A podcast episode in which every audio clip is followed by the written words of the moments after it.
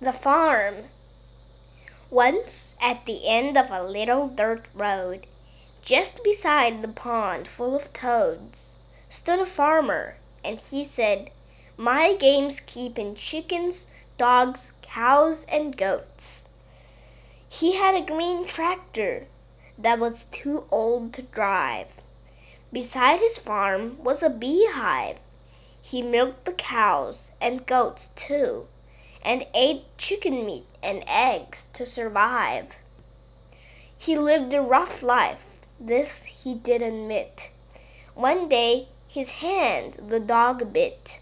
The dog startled the cow that went after him, who stepped on a little chick. The male chicken jumped up three feet high, taking off into the sky. The dog knew he had done something wrong, so he ran away that night. In the morning, the cow couldn't milk any more, for she ran like a tank the night before. The male chicken couldn't walk, for his legs were sore. The farmer cried for the chicken that had been stepped on died. He was very sad, so that morning no eggs he fried.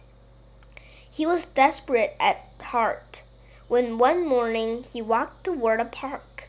He was just going home when he heard his dog bark. The dog's body had lots of foam. For days he roamed. The farmer thought the dog was poor, so he took him home. They lived a happy life after that. The chicken grew nice and fat. The dog and the cow got along well.